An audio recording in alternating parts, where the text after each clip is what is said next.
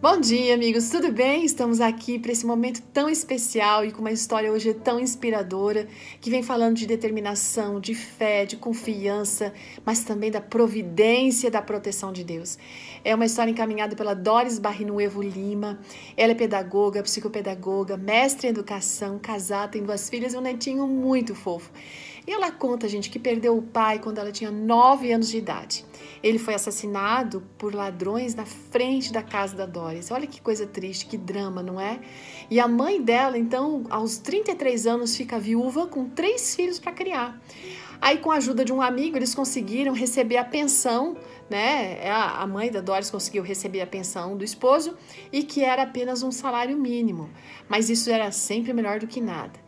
E era uma mudança total de vida, porque a mãe da Doris nunca tinha ido a um banco, nunca tinha pago uma conta e agora ela teve que assumir tudo, né? tudo sozinha com três crianças. Isso foi aos 9 anos. Quando ela fez 11 anos, a Doris, ela começou a trabalhar. E o primeiro trabalho dela foi ser babá da filha de uma professora do irmão mais novo. Com 12 anos, gente, ela começou a dar aula de reforço para crianças com dificuldades de aprendizagem.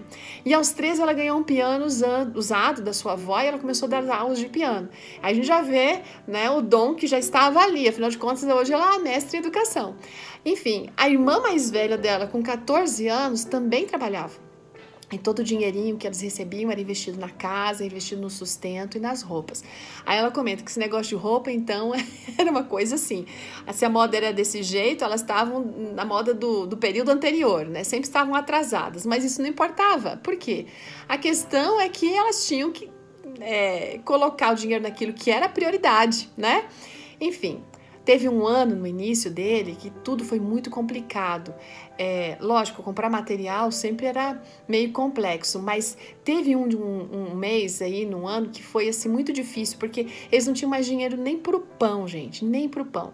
Revistaram todos os bolsos de casacos, revistaram todas as bolsas à procura de uma moeda, mas nada, absolutamente nada. A única coisa que eles tinham em casa, sabe o que, que era? Farinha e ovo. Aí a Doris se lembrou da viúva de Sarepta. E daí, como Elias, com o poder de Deus, multiplicou o azeite e a farinha daquela mulher. E o que, que eles fizeram? Eles clamaram a Deus. E sabe o que aconteceu? Deus fez com eles a mesma coisa, gente. Fez render aquela farinha, aqueles ovos, de um jeito que durou uma semana para mais. E aí eles ganharam do vizinho um cacho de bananas. Ela conta que eles comeram panqueca com banana durante uma semana. Ah, super gostoso, né?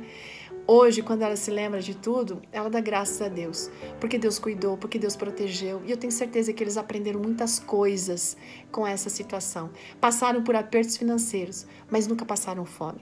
Deus nunca promete que vai dar tudo aquilo que a gente deseja, mas Ele vai dar tudo aquilo que é necessário para a nossa vida. Ele nunca vai nos desamparar. A nossa fé pode ser testada, mas essa fé ela vai ser demonstrada nesses momentos de dificuldades. Então, confie nas promessas, confie na certeza da proteção do amparo de Deus.